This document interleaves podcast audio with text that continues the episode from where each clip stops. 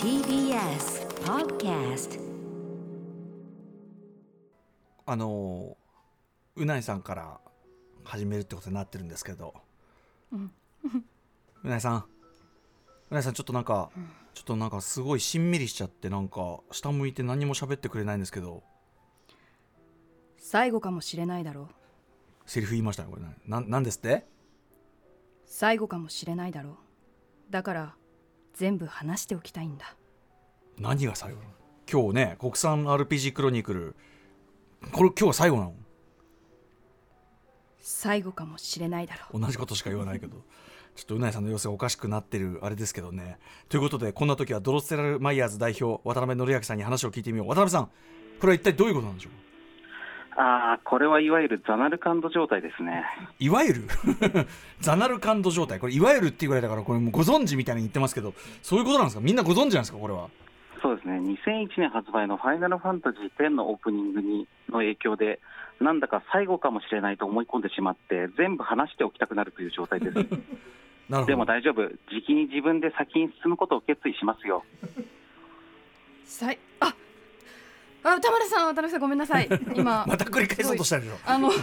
やっぱり「ザナルカンドにて」っていう BGM タイトルなんですけどえこれ聞いてしまうと、うん。もう2001年当時の記憶がもう走馬灯のように2001お兄ちゃんの部屋でお兄ちゃんが帰ってくる前にプレイステーション2を起動させ、急いで進めてたあのあのあのき景色が蘇ってしまう あでも大丈夫です。ごめんなさい。う ん私今もう29だ。もう2021年だ。戻ってきました。はい。えさっきからまともに会話できる人が一人もいいないんですけど。ということでタイトルコールお願いいたします、あだということでねこのジャパンも最後になってしまうかもしれません、行ってみましょう。今夜の特集はこちらです。私ら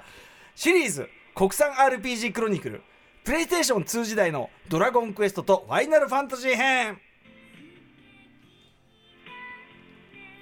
日本で独自の発展を遂げた JRPG 国産 RPG の歴史をドラゴンクエストとファイナルファンタジーという2大タイトルに絞って語り下ろしていくゲーム大河ドラマシリーズ第4弾となりました。はい前回は12月17日、えプレイステーション時代まで語りましたがいよいよプレイステーション2編に突入します。シリーズ最高傑作傑作との声も多い「ファイナルファンタジー10」についてはもちろんスクエアとエニックスまさかの合併劇そしてその舞台裏など RPG にあまり精通していない方でも面白く聞ける内容となっております。まさに私がそうですからね、はいということで改めましてラジオ同期の方もラジコ同期の方もこんばんは。TBS ラジオをキーステーションにお送りしているアフターシックスジャンクションパーソナリティはラップグループライムスター私歌丸そしてえー木曜パートナー TBS アナウンサーのうないりさですということでここからは聞けば世界の見え方がちょっと変わるといいなら特集コーナービヨンドザカルチャーをお送りしていきます。改めましてゲストはボードゲームショップドロッセルマイヤーズ代表の渡辺則明さんです。渡辺さんよろしくお願いします。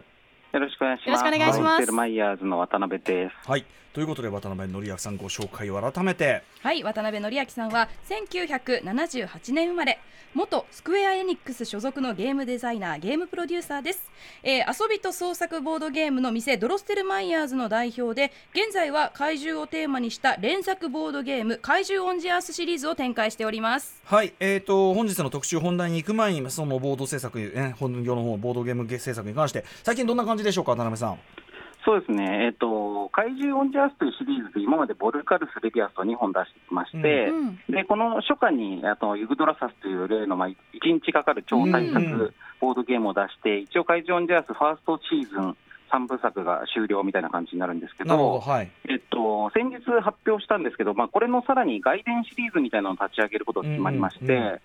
怪獣オンジャースレジェンズというですね、うん。まああのー怪獣オンジャースは基本的にオリジナルの怪獣を出していくオリジナル世界観のシリーズなんですけど、えええこのレジェンズの方はあのーレジェンド怪獣たちをゲストに迎えて出していくというシリーズで、ええ。で第1弾でゴジラのゲームを出すということになりこます。れこれすごくないですか？そうなんですよ。コラボレーション、コラボレーションだしまあなんていうかいきなり本丸っていうかそうなんです。なんかもう本当、いつかできればいいなと思っていたんですけど、はい。まさかこんなに早く実現するとは思わなかったというねうんうんうん。野望が一つ叶ったという状態です。はい、まさにコング・ゴジラのねあの映画も公開されるタイミングというのも絶好のタイミングだし。そうですね、うん。はいこれ世界的に注目されちゃうやつじゃないですか？結構。そうですね、まあでもやっぱり怪獣映画体験ができるゲームっていう意味だと、うん。もう本当、世界一のシリーズにしたいと思ってやってますので、うんうんうんまあ、あの頑張るぞという感じですね。うん、怪獣オンジアース、えーレジェンズということで第一弾ゴジラ、はい、楽しみにしたいと思います。はい、といったあたりで今夜は国産 RPG クロニクルシリーズ渡辺さんにいつもお世話になっております、えーこ国産2大ロールプレイングゲームであるドラゴンクエスト通称ドラクエ、えーそしてファイナルファンタジー通称 FF この歴史これをね対照的なこの2つの大ビッグタイトルを通じて、えーテレビ文化の発テレビゲーム文化の発展と政治を紐解くという。まああのゲームに興味がない人でも楽しめる一大祭が私もあのどっちかというと RPG 苦手だし JRPG 全く通ってないんですけど非常に毎回あの面白いですし勉強になる、えーシリーズでございます。はいということでこれまでファミコン編からプレイステーション編までお話伺ってきましたがどんなお話だったか改めて振り返りを渡辺さんからお願いいたします。ここまでのあらすじ。はい。えっと、ファミコン編では、あのまあ、海外で RPG ってもの自体が誕生してから、それを日本で、まあ、いろいろあのパソコンのゲームとかで、いくつか国産 RPG というのが出始めて、えーそれが、まあ、あのメジャーに、えっと、一番知られたのがドラゴンクエストうん。で、えーそこからですね、えー JRPG の歴史がまあ実質始まって、はい。うんえーそしてまあそれの挑戦者の一つとして FF が、えーフォロワーとして出てきたというのがファミコン編の話でした。うんはい。でその後スーパーファミコン編だと、えっと RPG がいっぱい作られまして、うん。でえっと RPG というのはこの時にこう誰でもエンディングにたどり着けるという保証があるということによって、うんうん。ゲームの中でもちょっと特別な、まあ、物語メディアとしての機能を持ったというのが、まあ、この時の話でした。うんうん。はい。で、えっとさらに、まあ、前回 PS1 編では、えっと、FF7 がえー登場して、まあ、うん。JRPG 史というか、まあ、むしろその世界 RPG 市場の中でも、うん。えっと、すごく大成功を収め収めまして、うんうん。えー大きな革命を起こしたということと、うん。まあ、一方でドラクエやプレイステーションというハードをどう生かしたかっていうところで、まあ、うん。ちょっとこう、えーだいぶ開発が難航してですね、うんうん。えーちょっと苦難の時期だったなというのが前回までのあらすじという感じですね。なるほど。はいねえ、はい。そう。その流れの中で僕そのその RPG は最後まであのたどり着ける保証があるゲームの中であのその対照的にそれまでのアーケードをベースにしたゲームは基本あのプレイヤーを殺しにかかっているっていう、早く終わらせたがっているって 目から鱗のあれであれからすごく使っちゃってますそのフレーズ。うん。ありがとうございます。はい、あのうないさんのね、あの、はい。YouTube 行った時も空手道がね、ああ昔のね。いかに瞬時に終わるかっはい、アーて話をねケードゲームはいかにお金を使わせるかっていうところだったけれども RPG はね、はい。レベルさえ上げれば誰でもクリアがじっくりできるというゲーム性がぴったり、コンシューマー機にぴったりだったという話ですけどね、さあということでまあでも基本的にはエニックスのドラクエがまあその保守本流おじさんなんて言ってましたよね、はい。でスクエア FF がまああと追いかけるまあ革新的な若者、うん。こ基本的にこのキャラクター分けが会社をねそれぞれ対照的にあったわけですけど、さあこれが今回どうなってしまうんでしょうか？はい、えー今回は PS 編、あ PS2 編ということで、えっとタイトルで言うと、FF で言うと10から、えー、12までなお、えー時期なんですけど、はい。えっとまあ、ちなみに FF11 っていうのはちょっとオンラインゲームなので、このシリーズでは、えっと扱わないことにしたいと思います。ちょっとオンラインゲームの歴史を話し始めると、またそれで、えっと1回分かかっちゃうので。11は11で大量の配信を生み出したことでね、そうですね、うんまあ、あの重要なタイトルであるんですけど、うん。うんえっとこのシリーズがちょっと一旦外させていただいて、じゃあ今日は10とえー12の話、でドラゴンクエストでいうと8が、まあ、今回の時期に当たります。うんはい。でしかも、えっと、この、えっと、ドラクエ FF の歴史っていう意味だと、えーついにまあちょっとろ両タイトルの歴史が交わってしまって、ですね、うんうん。スクエアとエニックスが合併して、一つの会社になってしまうという、えーうん事件が起きるというのも、まあ、この時期の話ですね。しかも渡辺さんはその事情にねある種内部的にもお詳しいと伺っておりまあ、ますが、そうですね、その時ちょうどあの会社にいたので、はい。はい、といったあたりでではね、えーぜひぜひ詳しく伺っていきたいと思います、えー、CM のと渡辺さんよろしくお願いします。よろしくお願いします。時刻は8時10分です。TBS ラジオアフターシックスジャンクションパーソナリティを私ラッパーライムスター歌丸と。TBS アナウンサーのうないりさです。今夜はボードゲームショップドロッセルマイヤーズ代表の渡辺則明さんがゲストです。よろしくお願いいたしますよろしくお願いします。します。ということで本編に行ってみましょう。まずはこちらのテーマです。まさかの合併スクエアエニックス誕生。ということでね今まではその二大対照的な2大の双璧として語ってきたこのスクエアとエニックスこの会社が2003年4月にまさかの合併。これちなみにやっぱり当然ゲーム業界的にはもうなんていうのかな大激震って感じですか？そうですね、まあ、特にまあ僕らは社内にいたので、ちょっとその外から見てどう見えていたのかまでは分かんないんですけど、うんうんうん。まあ、でもインパクトのある出来事だったと思います。はい、で今日ちょっとそうん。の、えっと、すみません、会社の的なやっぱり話が、話題が多くなってくるので、ええ。っとまあ、いずれにせよ、あのまあ、今まで僕もあのドラクエ FF の、ええっと、開発には関わってませんので、うん。えっと、私個人の見解ですよって言ってきたんですけど、うん。はい。まあ、特にこの、えっと、がなんで合併したのみたいな話も、うん。えっと、僕個人の見解なので、救いの公式見解じゃないですよっていうことを、うん。まあ、先におあはい。のお断りしておきます。わかりました、はい。渡辺さんから見た歴史のね、あれでございます。そうですね、はい。ということで、えっとちなみに渡辺さんはどのような位置にいらっしゃったんですか、この頃は。えっと、僕はまあ全然ペーペーというか、超新入社員で、うん。えっと、エニックスに僕が入ったのが2002年なんですけど、うんで2003年の4月に、えっと、合併が発表されたので、割とすぐに。えっとまあ、僕はだから本当、エニックスの最後の新卒世代って感じなんですよね。うんなので、まあ、エニックスには実質1年ぐらいしかいなかったんだけど、でもまあ仕事の仕方とかもろもろエニックス流で叩き込まれたので、うんうん。まあ、自分としては不思議なもんですごいエニックスがふるさとみたいな意識が意外とあるというのが、まあ、自分でもちょっと不思議ですけど。え、じゃあ合併ニュースをじゃあその割と新入目なその社員として割とこうえーって感じでした？渡辺さん的にも。そうですね、まあ、あの4月1日に、えっとまあ、朝があの会社に行ったらですね、あのまあ、今まで一回も使ったことなかったあの、えっと、社内放送で、うん。えっと、社員は全員あの1階のロビーに集まってくださいっていうふうに言われて。いやこれでなんかえなんか避難訓練でもすんのみたいな感じでうんうんうん、みんな集まったらですね、はい。そこで、えっとまあ、本当当時の本田社長がいまして、えーまあ、へ我が社は、えースクエア社と合併することになりましたと、はい。えーいきなり言われまして、ええでまあえっと、聞いていた僕ら社員は、うん。もう、ゲラみたいな、ゲラ？えゲラ？え 爆笑？みたいな感じで、ああまり、あ、笑いましたね。あんまりすごすぎて笑っちゃうみたいなことですか？そうですね、まあ、あと4月1日だったっていうのもあると思うんですけど。あーエイプリルフールだと思った。まあ、そんな冗談言わないだろうっていうのもあるので、うんまあ、もうあのまあ、マジな発表だっていうのは分かったんですけども、本当、笑っちゃうしかないみたいな感じで、もうあの仕事をしてる場合じゃねえという感じになってですね、まあ、みんなでこうあの会議だ、会議っつって、あの飲みに行くっていう、祭りだ祭りだ昼からみんなでオペラシティに飲みに行く。すげえ。とにかくなんかわかんないけどみんな上がったっていうか。まあそうですね、テンション上がりました。ね、やっぱその後不安も含めて、すごく話が盛り上がるタイミングだったんで、まあ結構なんか楽しい一日だったという記憶はあります。けど。いやーこれ非日常だって、T ね、TBS 社員下に全員集まってくださいってね。えっ、と来年から、えっとフジフジテレビと合併しますみたいな。ああみたいなだからそういう感じですね、ねうん。だと思います。いやすごいですね。それはもちろんでもね会社のその株価とかにも影響あるから絶対にね、役員レベルとかそういう一部しか知らなかった情報でしょうし、いやそりゃそうですね、本当、部長レベルでも知らなかったですね。あでも面白いね。そのリアルなさ要はどよめきとか、えーじゃなくてゲラっていう。すごいリアルなあの。ーえそれまでそのスクエアとエニックスの関係性って例えばなんか特別にきょあでも、うんうん。共作したものとかまあ、あのお互いにもちろんその普通に同業者としての交流はあるんですけど、うん。でもやっぱりかライバル企業って感じですよね、完全に。そこまで距離感がすごく近かったっていう。近かった感じはないです。なるほあーはい。ちなみにこれじゃあ渡辺さんの見方で結構なんですがなぜ合併したんですか、えっと合併の、えっとなんで合併したのかっていうことに関しては、ですね、まあ、世間でよく言われるのが、うん。えっと2001年にファイナルファンタジーのハリウッド映画版っていうのがあるんですけど、はいはいえーこれがですね、えっとすごいもう本当100、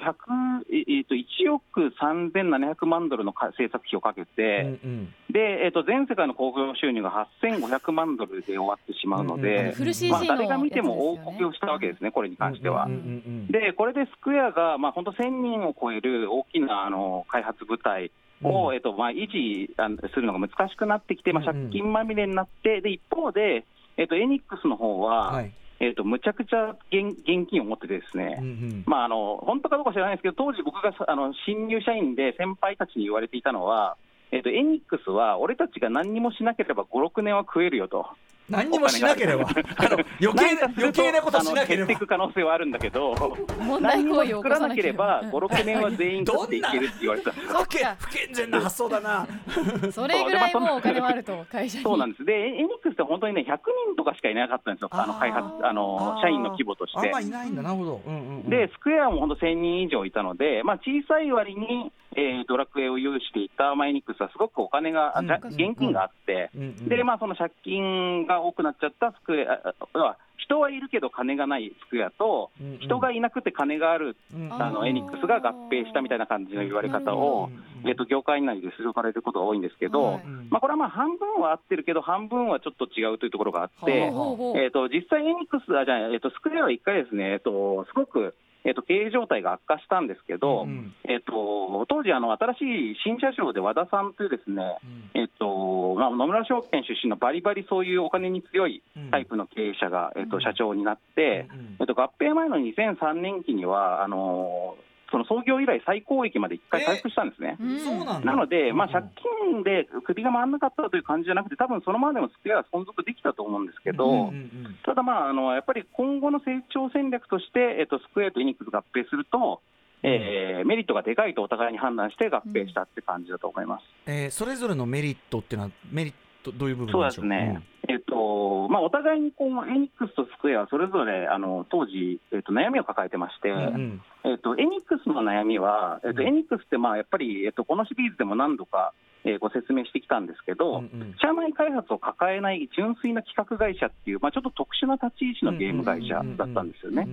で、えっと、社内開発がいないということは、えっと、外注メインでゲームを作るんですけど、うん。そうすると、あの企画ごとに、あのその企画にぴったりの、まあ、座組で、えっと、スタッフを集めて、うんうんうんでまあ、いわばちょっとドリームチーム的に、まあ、うん。うんドラクエでいうと、えー杉山先生が音楽をやって、うんうんえー鳥山先生が、ええ。えっと、キャラクターを描いて、うんうんうん。で、えっと堀井裕二さんが、えっと、シナリオを書くみたいな、うんまあ、そういうちょっと、えっと、夢のチームを作ってゲームを作れるぞというのが、うんうん。まあ、メリットといえばメリットなんですけど、はいはい。でも逆にですね、えっと、このやり方の欠点は、うん。社内にノウハウが溜まっていかないということなんですよね。で1回作るごとにチームが解散しちゃうので、であ、えっと、プレイステーション1の頃みたいに、アイデア一発で勝負していた頃は良かったんだけど、うんうん。だんだん PS2 時代になってきて、開発が大規模化してくると、スタジオとして社内に開発あ技術を貯めていかないとやばいと。いう状態にななでさすがに社内開発いるんじゃないかっていうムードに、多分エニックスのまあ経営者たちはだんだん思ってきてたと、なるほどね。これがまあエニックス側の悩みです。はい。なるほど。で逆にスクエア側の悩みというのはどういうのかというと、あうん。のさっきも言ったように、やっぱり1000人以上いる巨大な開発チームを抱えているので、えっとまあ、それにしてはスクエアは出しているゲームの本数が少なすぎたんですね。うんうん。で、えっと、やっぱりこの1000人の開発チームを食わしていくためには、コンスタントにいろんな商品を出していかないと、うん数年に1本ドラクエあ FF が出るみたいなことに頼ってると、うん会社が維持できないんですよ。うんうんだけど、当時、スクエアってもう実質プレイステーション一択で、うん。プレイステーション、プレイステーション2に対してパッケージゲームを出すっていう、うんうん。えっと、収益の道しかなかったんです。うんうんで、一方でエニックスは、あの出版、少年ガンガンとか、うんうん。まあ、鋼の錬金術師みたいな出版もやってるし、えーパソコンのオンラインゲームもやってるし、うんえーとか、まあ、いろいろこう出し口が多くて、うんあと携帯ゲーム機もやってたんですよね。うん。で、スクエアも、あの任天堂とのあの取引がもう完全に停止してたんで、うんうんえーゲームボーイとかも全然やってなくって、あでまあ、そういうようなあの、要はパブリッシャーとしての機能はエニックスの方が出し口が多かった、選択肢が多かった。うんうんうんというのが、まあ、あとそれと合併すると、まあえっと、た高い開発力で作ったものをいろんな出し方していくことができるんで、うんうんうん。まあ、これもメリットだなというのと、はい。えーあとまあもう一個言うと、えっと、スクエアって、まあ、海外に目を向けると、うんうん。あの欧米に強いんですよ、はい。北米とヨーロッパに強いんですけど、ええー逆にエニックスはアジアに強かったんですね。うんうんでまあ、特にちょうど僕がやっていたあのパソコンのオンラインゲームのタイトルが、えっと、中国、台湾で、うんうん。えー出してたんですけど、まあ、うん。そんなようなところでアジアが強くって、はい。なので、まあ、あのそこの辺がちょうど補完関係になるみたいな、あー。まあ、そういう良さもありました。なんかお話伺うとありとあらゆる意味でお互いの欠点を補い合えるパートナーっていうか、そうなんですよ、すごいいい結婚相手で、でまあ、うんさらに、えっと、巨大な、まあ、地味にすごい巨大なメリットとして、うん。えっと、お互いにどっちも対策 RPG を作ってて、ライバル会社なので、ええ。っと、実はでかいのが、えっと、ファイナルファンタジーとドラゴンクエストの発売調整ができるということですね。ああ確かに。えなるほど。ぶつ確かにあの両方食い合ってぶつけ合って、そうこれね、うん普通にやると絶対どっちもクリスマス挑戦とかに出したくなるんですよ。で、お互いに同じ時期に出して、まあ、なんならこう5%削り合うだけでもすごいでかい被害になるじゃないですか。だけど同じ会社の中だったら、こっちはじゃあ夏休みに出すから、これは年末に出そうねみたいなことができるんで、なるほど、まあ、これで1たす1が完全に2以上になるんですよね。なるほど。なるこのほど。辺がまあ合併の理由になると思います。これメリットしかないねなんかいいことずくめって感じしますけど、そうですね、うん。まあ、だからあの、経営的な判断としては合併はすごい納得いくところなんですけど、はい。まあ、現場の我々は、まあまあ、特に僕、新入社員だったんで、ええまあ、どっちかというと合併したら、スクエアと同じ水準の給料になるのかなとかですね、うん。まあ、スクエアの方が圧倒的に給料高かったんで、まあ、そういうことばっかり考えてましたけど。あとやっぱりそのもともと対照的なカラーでその商製品をね作ってきたチームとしてえでもか我が社のカラーがじゃあそのお互いなんかそのなんていうの？中和し合っちゃうんじゃないかとかそういう。それはお互いにすごいありましたね、だからまあ最初は本当になんかこう、俺たち理由は譲らねえぞみたいなのが、もうお互いに結構あったといや絶対そうですよね。現場レベルだったら、うん。本当だよね、とかあの最初に顔合わせするとこのピリつき具合とか。そうそうそう、だからちょっとね、なんかこう、やっぱり、あのまあ、僕はあのエンディックス側の人たちのことしか知らないけど、ええ。やっぱりこう部長たちとかが、はい。ちょっとこれからスクエア側の人たちと顔合わせに行ってくるわみたいな時に、ちょっと一発かましてくんぞみたいな、そういうそういうムードはすごい感じまいしたけど。いや。でも想像つく。普通そうですよね。なんかでもなんかいろいろ上がってるね。えでもその社員すごい規模が楽しかったですよ、そういうのは。うん10対1の関係なわけじゃないですか、100 1000人いる、うんうん。そのスクエアに対してエニックスが100人。人数はね。それすごくこう居心地とかどうだったそうだよそうだよ。あだからやっぱりなんか会社のムードは合併後はどっちかっていうとスクエアのムードに近づいたんじゃないかなって思うんですけど、ね。エニックスはもう本当にね、雑草連中って感じなんで、うんうんうん。まあそのなんかまあで100人ってだって実質中小企業じゃないですか、うんうんだからもうあの社長が全社員の顔と名前一致するって感じなんですけど、うんはいまあ、やっぱり1000人規模の会社に突然なると、やっぱり大企業っぽい感じになったんで、うんうんうん。まあ、僕としては同じ会社にいながら、なんか一回、一回中小企業に就職して、もう一回大企業に転職したみたいな、あー。そんな感じになりましたね。なるほどね。いやでもなんか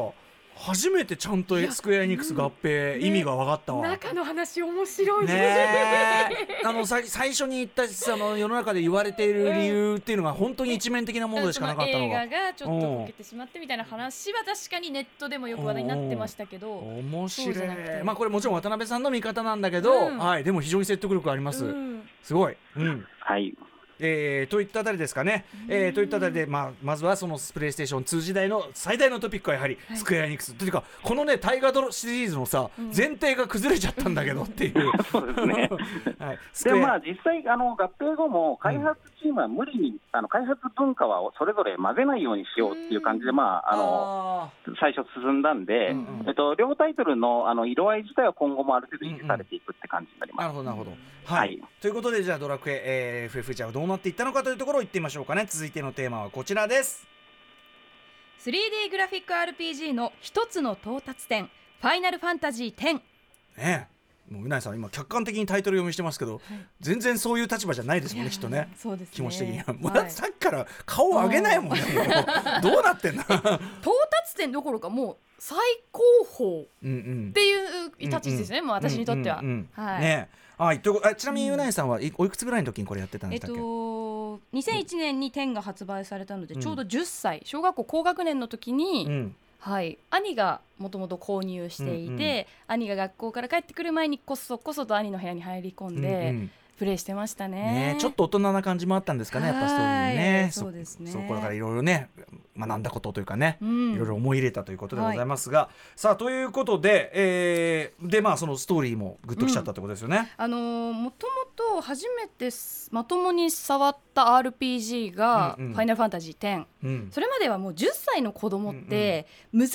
い物語だったり、そのすごく文章を読まなきゃいけないゲームってはい。難解すぎてプレイできない、それまでは特にそのマリオ系のゲームで多分たくさん遊んでたんですけど、兄兄と一緒に。うんで初めての FF がどうして私これがすんなり入ってきたかっていうと、うん。FF 史上でも珍しいフルボイスのゲームだったんですね。全部こうそのセリフが声が当てられてる。例えばムーービーシーンだったり大事なところだけ声が当てられるっていうもうんうん。のあったりしますけど、もう本当にうん。全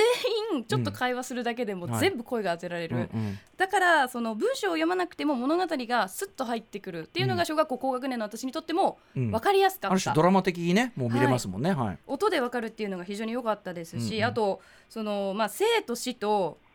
恋愛っていうものが、その大きなテーマだったので非常に分かりやすい物語だった「タイタニック」とかもそうですけど、うんうん。子供が見ても、この2人が愛し合っててでもこの人がいなくなってしまって悲しいっていう確かに確かに。本当に王道の分かりやすい物語だったからこそ、うんうん私でも理解できた、うん。あとはキャラクターそれぞれが非常うにん。個性豊かでうん。立っていたので、うん。もうななんかゲームでうん。映画以上の物語を、うん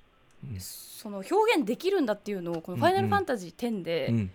初めて知って、ん。ゲームってこれまでは何だろう対戦だったりなんかはいはいはい。プレイヤー同士ではい。楽しむものだって思ってたまあ、一んですけど、種植物的なね、はい。楽しさっていうところただそうじゃなくてなんかもう本当にいろんなこと愛とは何か愛生死とは何かみたいなものまで考えさせてくれるうん。ものだっていうのを、うんうん。ファイナルファンタジー10でうん、学べたのでいまあ、未だにもある意味そのい大人向けっ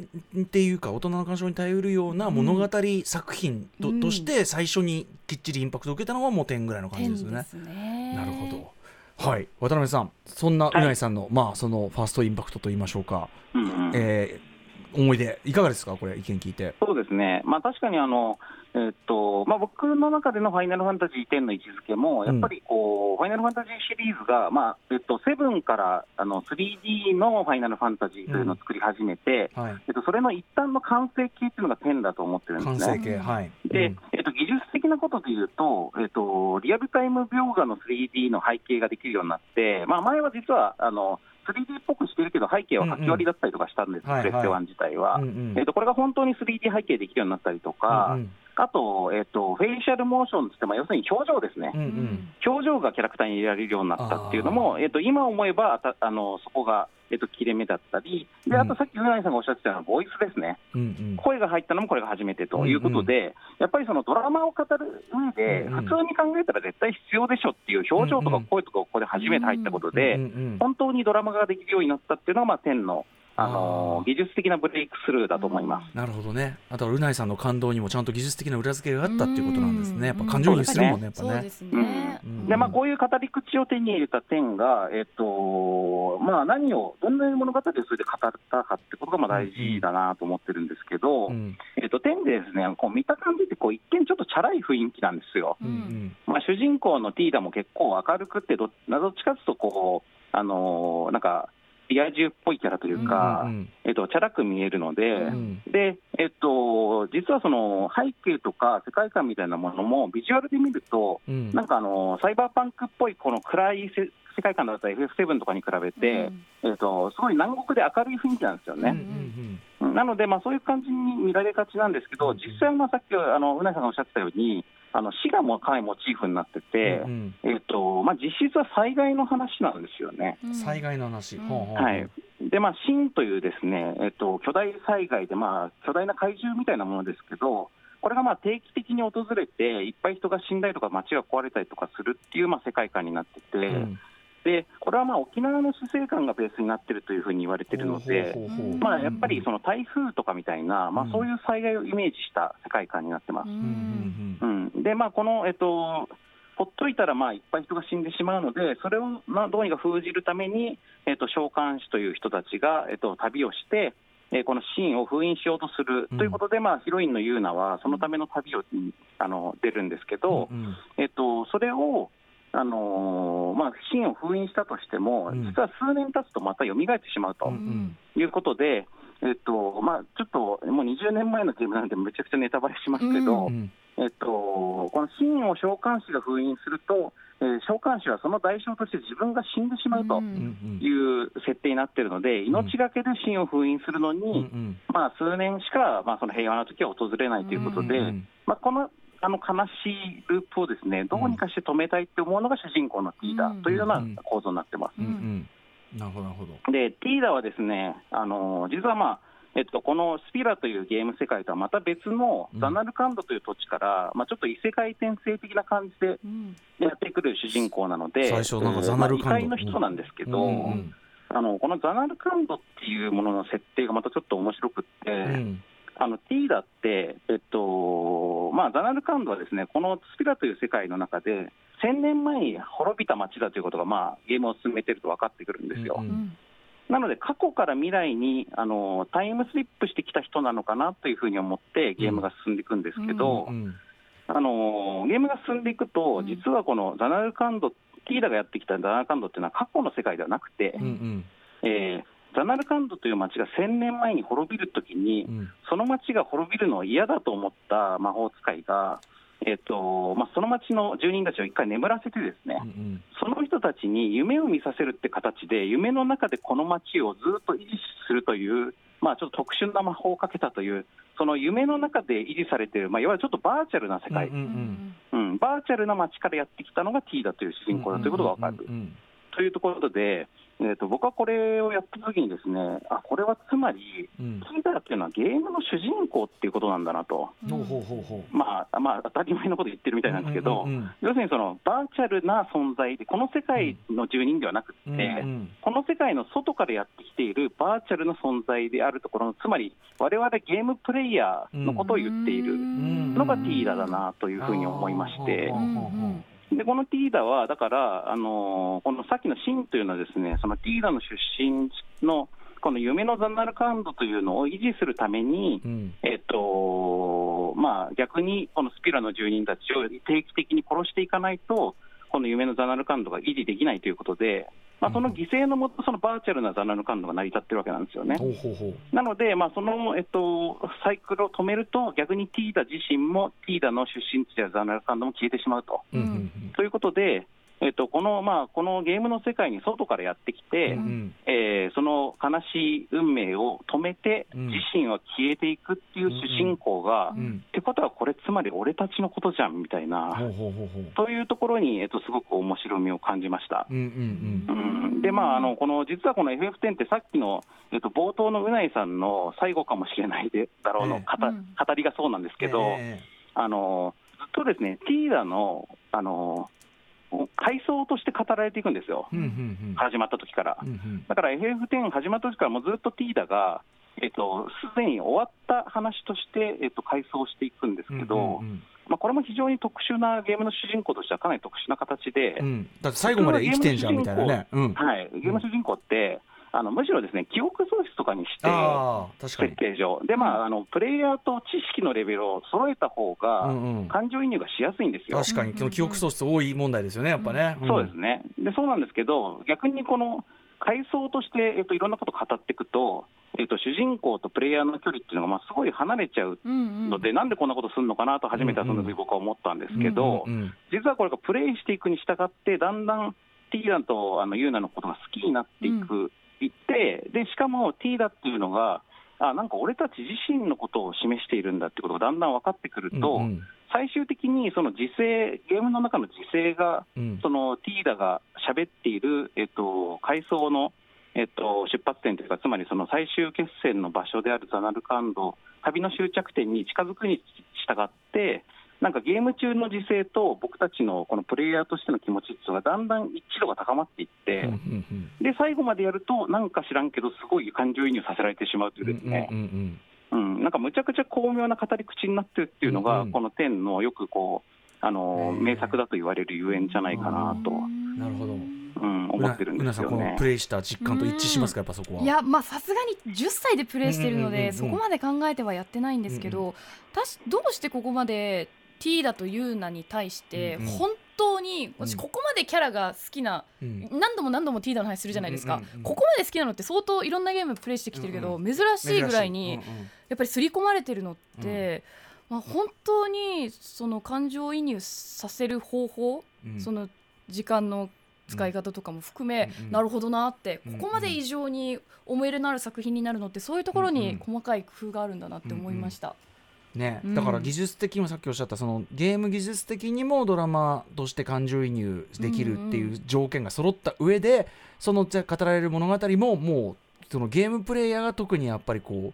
う完全にかこの感情移入できるような構造が出来上がってると。いうそうですねことなんですね。遊んでいってこそあの感情移入するような構造になっているというんうんううん。ことですね、まあ、FF ではね、珍しいです、こんなに全体構成がうまくできてるのは。あうん。他？うんうんうんうん。FF はね、もっとガチャガチャしてるもんなんですよ。なんかねいろいろそのなんかいろんなことやってみましたみたいなね。そうですね、あのやっぱり、ね、旅の始まりの時点で、うん。あのこのザナルカンドまで真を倒しに行く旅ですって言って、うんうんその旅の目的が最後まで完遂されるパターンってめちゃくちゃ珍しいんですよ、FF だと。へ普通はなんやかんやあって、こいつと戦うことになりましたって言ってラスボスと戦うんで、うんうんうんうん戦った後で、あれ、なんでゼロムスと戦ったんだっけで、大体なるんですよ。え なるほど。ううんん、だからまあ、この点はね、そういう意味では FF の中で異色と言ってもいいかもしれないです。うんうんうんなるほど。そしてそのすごい完成度が高いってことですよね。だからね。はいうん。だからううないさんはだから最初にもう JRPG の一つの到達点にあの金字塔にいきなり最初にやっちゃったけどだからそ,、はい。それ以外にそれ以上がなかなかないのは当たり前っていうことかもしれないよね、ひょっとしたらね。うんだからそこから私9、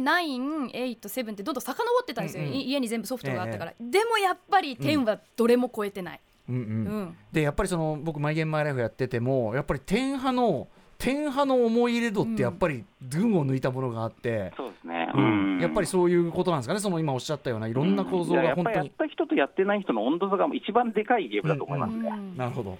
温度差が確かに一番ね。その私当時は覚え見てなかったんですけど改めてその YouTube とかでうん FF10 の当時の CM とかを見たんですよ。そのコマーシャルがうんうん。10の良さを伝えるっていうよりもうんすっごい恋愛模様が描かれたゲームが出るぜみたいな。やっぱチャラみそうそうそうの方を強調してたからだからそっち入り口としてはねその印象しかないゲームプレイせずにその印象しかない人の FF10 のイメージと、うんうん。実際に10を最後までいって物語を見切った人のイメージ、確かに最も離れてると思う。なるほどね、うん。まあ、もちろんそのだからある種こうなんていうのポップなイメージっていうのはお客引き入れる意味ではもちろん有効だったわけだから、ね。あのなんだけどなるほどね。そうかなんなんとなくこう今までのいろんな齟齬いろんないろんな齟齬が あの分かった気がします。はい。ということで、えーファイナルファンタジー10」で一旦この、まあ、ある意味その JRPG、まあ、言っちゃえばその RPG っていうね、あのあれの国産 RPG が進んできた方進化の方向の完成が一つここ見たという感じみたいですけども、じゃあその後どうなっていくのか続いていってみましょ示されたもう一つの可能性ファイナルファンタジー12が表現したものとは？うはい、はい。改めてじゃあ渡辺さんまず先ほどもおっしゃってましたけど11はちょっと特殊ということで、そうですね、えっと、11はオンラインゲームなので、まあ、ちょっとこの辺の文脈から外れるので、今回は飛ばさせていただきます。これはこれでね、あの大変な沼になってしまったという件は、まマイゲームマイライフでもたまに出てくる件でございますが、まあ、一応点2もありましたけれども、うん。で正式なナンバリングは、ね。点の続編の点数もありました、まあ、これも多分次回もしかすると話すかもしれないです。なるほど。はい、では12、うんはい、で、12なんですけど、12はですね、えっと、10とのどっちかというと比較で、えっと、考えると、えっと、捉えやすいタイトルで、えっと、FF の中で、7、8、10っていうのが、まあ、一つの、えっと、一番売れる、えー流れとして、まあ、あるんですけど、うんうん。えっと、これは、まあ、野村哲也さんがキャラクターデザインをしていて、うん。キャラクター人気、ストーリー人気が非常に高いというシリーズですね。うんうん。で、それに対して、えっと、ファイナルファンタジー12は、どっちかっていうと、9とかに近い、えーまあ、青春群像劇としての野村キャラ路線とは逆で、うん。えー大人向けファンタジー的な路線、うんうんえっと、より純粋なファンタジーに近い、ううん。あの SF 味の低いですね、えーファンタジー性の高い、えっと、世界観の FF っていう、まあ、うん。もう一方の、えっと、曲まで振り切ってるのが、えっと、12だと思います。なるほどなるほど、うんうん、で、えっと、ここで、えっと、大事なのが、ゲームクリエイターの松野康美さんという方がいらっしゃるんですけど、えっと、クエストという会社で、伝説のオーガバトルとかですね、えっと、えータクティクスオーガみたいな、えっと、すごい渋い、うん。えーいぶし銀なあのシミュレーション RPG を作っていた方が、えー途中でスクエアに移籍しまして、うん。でえっとプレイステーション1で作ったファイナルファンタジータクティクスというゲームはむちゃくちゃファンが多いんですけど、うん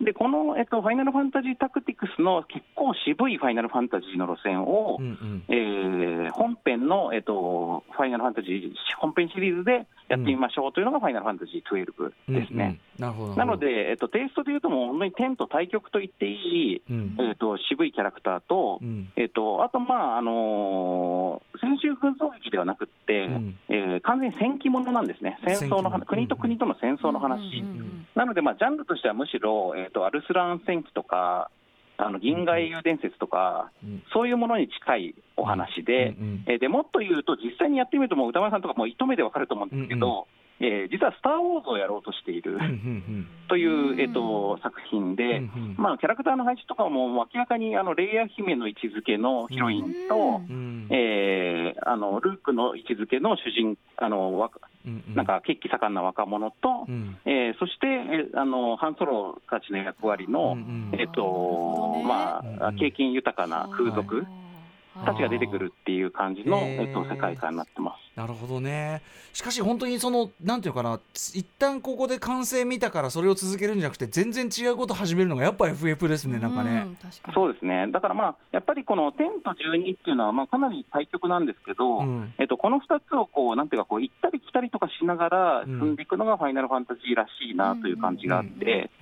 ちなみにあの今度出る FF16 はですね、うん。この12の路線に結構近い、そうですよね、えーまあ、純粋なファンタジーで、なおかつちょっとダークな大人っぽい路線。うんで、まあ、ちょっと僕があのトレーラーとか見る限りだと、なんか多分ゲームオブスローンズみたいなものをちょっとイメージしているフなァイナルファンタジーなんじゃないかなと思ってまして。どかなり大人向けですねそれはねそうですね、だからまあ、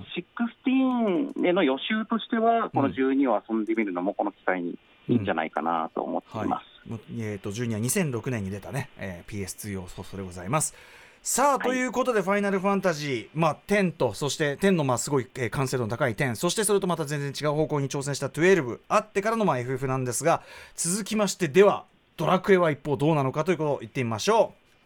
3D ドラクエの金字塔ドラクエ8誕生。う。はい、えー、ということで、ドラクエ前回はね、プレイステーション時代、ちょっとその、なんかまあ時間もかかっちゃったし、うん。いろいろ大変だったっていうか、あんまりちょっと難しい時期だったっていうことをね、前回までありましたけど、今回どんな感じになったんでしょうか？はいえっとえドラクエがですねやっぱセブンで、えっと、いろいろ苦労したのはなんでかというと、うん。プレイステーション1を、えっと、3D マシンとして使うというよりは、CD ロムの大容量マシンという方向で使ったのが、まあ、うん。一つのドラクエの、えー FF と違う選択をした部分だったんですけど、うんうん。えー、と今回の PS2 での、えー、とドラクエ8は、えー逆にそのグラフィック性能をちゃんと使って、うん。えードラクエの世界を 3D で表現しようという方向に、割と素直な方向に舵を切れたのが、うんうん。えーと一つの勝因だと思います。ちゃんとプレステ、プレステの強みっていうか、とこを生かしてるっていうか、それを生かししていくと、うん。でやっぱりプレステ1の時点だと、ドラゴンクエストのあの鳥山明えというかです、鳥山明イラストの雰囲気とかタッチとかうんをうん。3D で表すのって、まあ、かなり難しかったんですよね。だからまあ、これは無理だったら、まあ、ドット絵でいきましょうというのが、まあ、その時点での賢明な判断としてあったと思うんですけど、えー PS2 に入るとですね、実はその初期の名作で、ダーククロニクルといううん RPG がありまして、うんえーこのダーククロニクルがですね、 toon shade という技術を導入したんですよ。 toon shade。toon shade というのは、えー、と 3D ポリゴンのキャラクターの、まあうん。輪郭線を強調した、えー、とグラフィックになっていはて逆にそのそれ以外の部分はベタっとこう、えー、とした塗りにすることで、うん。まあ、3D ポリゴンなんだけど、うんえっと、セル画みたいな、うんうんうんアニメっぽい塗りにするという技術で、うんまあ、今はまあよく使われてるから、そんなに驚きもないと思うんですけど、うんうんうん。例えばあの、えードリームキャストのジェットセットラジオとかで出てきたときは、はいはい。まあ、歌山さんも結構衝撃があったんじゃないかなとなるほど。思うんですけど、確かにまあ、ああいう技法で RPG を作ってみたというのがダーククロニクルだったあのんですね。漫画が動いてるっていうか本当に。そうです、そうです、まさにそういう感じ。で、それを見た、えっと、エニックスの、えっと、プロデューサーがですね、まあ、あそこになってたかも。で、あの、プロデューサーが、うん。えーこれを作ったですね、福岡の新進系の開発会社レベル5にですうんうね、んあの、一緒にドラクエ作りましょうというふうに話をしに行ったわけです。えー、まだ全然そのそういうあのあれなんだ。ちょっとこうそんな若者たちっていうかそうですね、レベルプっていう感じだ5は98年に設立されたばっかりで、はい。しかも福岡なので、うんうん。えっと、まだそんなに大規模作っていうものが、これこそこのダーククロニクルぐらいしかなかったんですけど、でそこで、えっと、このドラクエを作ったことで、まあ、ドレベル5自体もめちゃくちゃステップアップしたと思いますし、えっと、ドラクエの方としては、このトゥーンシェードの技術を使ったことで、うん。えー鳥山明イラストがそのまんま演技するキャラクターたちっていうのも手に入れたわけなんですよね。なるほどなるほど。うんうんうん。でそうすると、えっとまあ、その 3D ドラクエの、まあ、一つのフォーマットをちゃんと示すことができて、うんうん。えーこれが、まあ、その後のドラクエの、まあ、基本になっていくということで、うんうん。えー、と非常にですねあのドラクエとしては、まあ、すごく大きなメリットがあったんですけど、うんうん。さらに、えー、と実はこの路線を取ったことで副産物がありまして、副産物はい。はい。えー、とこのドラクエ8はですね初めてドラクエが海外で売れたんですよ。今まではそんなにドラクエってやっぱりそうですね、セブンまでは正直あんまり売れてなかったです。売られてはいたけど人気がなかった。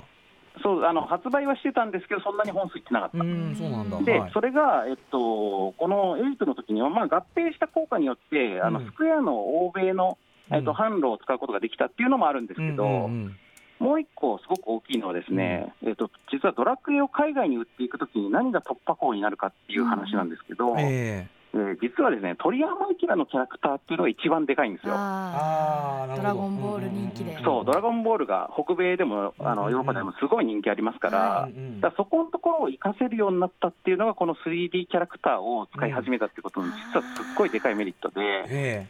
あのセブンまでのドラクエって、画面の中にほとんどあの鳥山明キャラクターって、まあ、モンスターしか出てこないんですよ。えそうですね。だけど、まあ、海外のお客さんって別にスライムとかドラキとか好きなわけじゃないので、うんうんうん悟空が好きなわけじゃないですか。はいはい、だからそういう感じのキャラクターが出てくるってなると、途端に、うんうん。えっと、すごくキャッチーになって、へでこの件を示すですね一個の出来事として、うん。えっと、僕が、まあ、スクそのスクリーン先輩のドラクエのプロデューサーに、まあうん。呼ばれて、ちょっと渡辺にこれ見てよって、ちょっと自慢げに見せられたのが、うん。あのドラクエ8の海外版の新仕様というのをその開発中だと見せてもらったんですけど、ええ。まあドラクエ8ってですねこう戦闘中にあのパワーを貯めていくと、テンションというのが上がっていって、うん。最終的にスーパーハイテンションという状態になって、すごい強くなるっていう仕様がもともとあるんですけど、うんこのスーパーハイテンションになった時に、うん。海外版だけは、うん。主人公のバンダナが取れて髪の毛が逆立つっていう演出が入るんですよ。サイヤ人になるってことですよ。ねそう。でこれによって、まあ、海外のお客さんは、なんかスーパーサイヤ人みたいってなって、はい。えっと、すごくキャッチーになったっていうのがあったということへでー、まあ、こういうことから象徴されるように、まうん。あ、あの海外で、えっと、成功するために、あの鳥山明キャラクターっていうのの、もともと持ってるオフィシャルイメージをうまく使えたっていうのが、うんうんあの8の一つの,、うんうん。あの勝因だと思います。もともとね鳥山明キャラではあったわけだからようやくそのコンテンツが持つポテンシャルをであの発揮できる技術的ブレイクスルーがあったというか、そうですね、画面の中にそれが表現できたというか。うんやっぱりねね。世の中にはねあのパッケージと違うっていうね ことがありますから これはね。まあ、もともとはだからそれをみんなが総合力で補ってたんですそうそうそそんうん。忖度力がね忖度力がやっぱりでも全く働かない人もいっぱいいますからねこれはね。そうですね、んだからそれを画面の中にちゃんと出せたっていうのが、まあ、うんすごいでかいことです、しかしとなるとこれやっぱ福岡のそのね当初の福岡だったレベル5チームの功績、ん。めっちゃでかいじゃないですかこの。いやこれはだからお互いにすごく幸せな出会いだったんじゃないかと思いますね。トゥーンシェード技術。はい、うんというあたりで、えープレイステーション2時代、えー、ひとまずね。ここまで時間となってしまいました。ということで渡辺さん今回のまとめをお願いします。はい。えっと、プレプレイステーション1時代はやっぱりですね 3D で対策 RPG を作るってこと自体がチャレンジだったし、うんうん。えっと、その中でできること自体がすごいという感じだったので、うんうん。まあ、この中で妥協的にある意味では仕様を作っていたところがあったと思うんですけど、うんうん。逆に PS2 になったらそこはマシンスペック的にはだいぶ余裕が出てきたので、うんうん。えーまあ、作ること自体は割と可能になったところで、うん。逆に何をどう語るかっていう段階に入ったのがプレイステーション2自体の RPG だと思います。なるほど。なので、えー何をどう語るかっていう、まあ、表現のレベルにようやく、まあ、ある意味入ってたので、うん。えーとまあ、FF の中でも、えー10と12では全然路線が違ったりとか、うんうんうんうんでドラクエはドラクエで鳥山明世界観の表現っていううん。方向にいたりとかして、うん。えー、とテイストがはっきりしていくので、うんまあ、逆に言うと、ハマる人にはむちゃくちゃハマるし、うんうんうん。えー好みが分かれる世界になったとも言えます。なるほどねあとまあそのゲそのゲーム全体のスペックが上がることで、まあ、ゲームのそのなんていうの遊び方なんていうの種類もどんどん増えてって、スリ本当に 3D オープンワールドとかも出てくるしだからそういう意味ではなんていうかすごく完成度が高まった断熟期ではあるけどこの先だから僕じゃあどうすんだって感じがね。そうですね、うん。だからまあ、あのー誰もが100点をつける RPG みたいなのは、もう本当にファミコン、スーファミの頃はあったんですけど、うん。もうここから先は成立しないだろうなという感じもしますよね。今日でもお話伺ってたらだから RPG やりたいならやっぱり FF10 なんだって思いましたねなんかね。一つの完成形として、それでいやでもまあ、そこも含めて好みの分かれる時代というそうかことでそうかそうか、はい。そういうことか。そうですね。そう確かにあの初期の FF とかドラクエを好きだった人あはいそうか。きなり点に触れるとうん。多分これは RPG じゃないだろうって思う方もいるでしそうかそうかょうしね。そうかそうか、ううんん FF10 はある意味で FF10 味がすごい濃いんで、うんなるほどねなるほどね、うん。そうか。刺さる人にはむちゃくちゃ刺さる分、うん。あの拒否反応を示す人は全然いるだろうなって感じがしますなるほどね。これ渡辺さんこのシリーズは今後はまだ続いていくんですねじゃあしばらくはね。はい、えっと、うん。次回はプレイステーション3で、えっと、FF13 と13、2、13、3とか出るんですけど、うん。まあ、こういう一本のドラクエで何作も出していくっていう、ちょっと二毛作、三毛作的なやり方っていうのが出てくるので、まあ、そこでちょっと FF102 の話とかもできるかなというのと、えっと、実はプレイステーション3はもうドラクエが出てないので、えああそう。だ、ー、任天堂 DS 編っていうのも一緒にやれればなと思っております。かそうかそうかそうかそうか。はいはい、えーといったあたりでじゃあ今後のね JRPG 大河ドラマ第5弾も楽しみにしております、えー渡辺さんお知らせことことなどありますか？はい、えっ、と、先ほどの怪獣オンジャスシリーズと新シリーズ怪獣 on the Earth Legends 第1弾ゴジラについては今後の情報を、えーチェックよろしくお願いします。えーそして4月10日にドラッセルマイヤーさんのなぜなぜ気分というむちゃくちゃバカバカしく画期的なゲームを出したので、うん。まあ、これは無限ウミガメのスープみたいな、えっ、と、そういうゲームなんですけど、うん。まあ、すごいバカバカしいゲームなんですが、ちょっとまあ、あの、ドラッセルマイヤーのツイッターとかをはい。見ていただけると、えーちょっと900円で、まあ、すごい、あの、画期的なゲームなので遊んでいただければなと思います。ボボードゲームなんですかこれは？えっ、と、会話だけでするゲームですね。へでウミガメのスープみたいな、まあ、水平思考ゲームという謎解きのゲームのジャンルがあるんですけど、はいはい。それを自動生成で、えー、えーやるというですね、まあ、うん。ローグライクウミガメのスープとか言われたりとかしてますけど、えー。まあ、ちょっと想像つかないかもしれませんが、えーまあ、会話だけでできるんで、もう本当にあのうなぎさんの配信とかでもぜひ。いや私も前友人何人かでウミガメのスープやったんですけど、ええ。面白いですね。それかしかも自動生成されるってことは一生やれますねそうです。無限、無限です。はい。